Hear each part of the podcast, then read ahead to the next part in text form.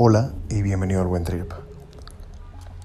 Toda adicción y todo comportamiento compulsivo hacia determinada sustancia está mediado por aspectos fisiológicos que hemos venido entendiendo a partir de esta temporada, pero están determinados realmente por aspectos psíquicos, ¿no? mentales. Nuestra mente juega un papel fundamental, determinante en la manera en la que nos relacionamos con la glucosa a través de los carbohidratos, de la fruta y del azúcar.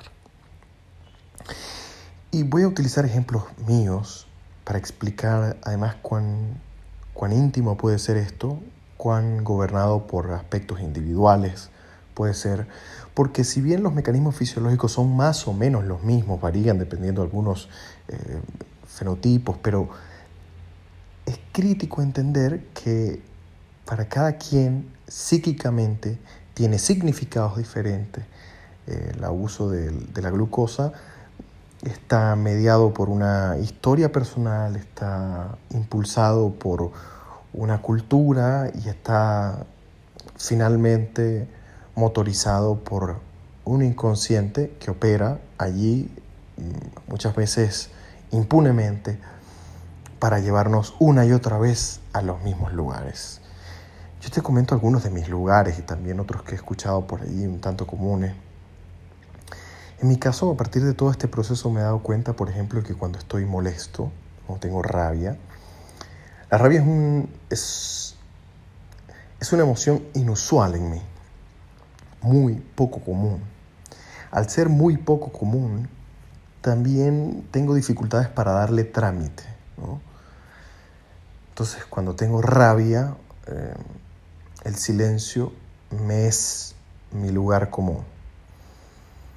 Y cuando tengo una comida cerca, entonces vamos a suponer que tengo una rabia uh, una hora antes de comer y después de esa hora no se me ha quitado la rabia, suelo comer de más y suelo comer mal.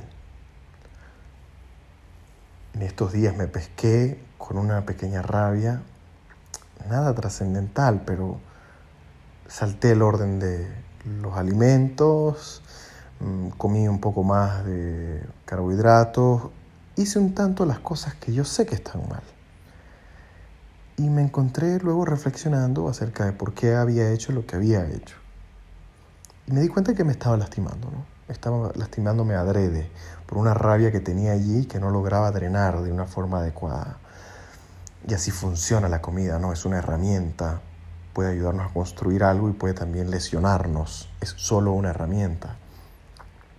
También mm, he venido notando en mi caso personal que, que la búsqueda de ese éxtasis, de ese pico, de ese golpe de euforia eh, en la semana puede estar relacionada con el alimento y además puede estar relacionada con el consumo de dulce querer un momento de éxtasis en la semana. Se puede traducir muchas veces a uso dulce. Me como un chocolate con azúcar, me como, me como, no sé, una cosa, una torta. Y no paro, me como un segundo pedazo y un tercero. Y es importante tener esto claro porque si lo podemos premeditar y lo podemos analizar, podemos encontrar otras formas de generar algún pico de euforia, porque me provoca tener un pico de euforia esta semana, porque está bien tener un pico de euforia. Pero no necesariamente tengo que tenerlo con algo que me devuelva mm, la ruina. Y lo conecto con el asunto de los atracones, que lo escucho muy frecuentemente en mi consulta. Y es que los atracones muchas personas creen que tienen que ver con placer pero no hay nada más ruinoso que un atracón, no hay nada más angustiante que un atracón para quien lo padece, porque es que lo que luego viene es un bajón enorme, ya no solo fisiológico, ya lo entiendes de la mirada de la glucosa, es también emocional, con los estragos de la culpa, ¿no? Es el lugar común de la culpa, el atracón es muy, muy angustiante. Y muchas veces está asociado a la idea de encontrar una forma de poder dar trámite a la culpa, de poder eh, sentir la culpa de manera muy directa, muy explícita, ¿no? muy servida en bandeja de plata literalmente. Y es muy, muy importante entender la función en cada uno de los casos. Cada vez que tienes un atracón, cada vez que buscas mucho dulce, cada vez que buscas mucho carbohidrato, pregúntate, más allá de mis picos de glucosa, ¿qué está pasando? ¿Será que se me disparó el estrés? ¿Será que quiero aquí sustituir la comida por algo más? ¿Será que quiero decir algo y no puedo? ¿Será que mi boca necesita hacer algo?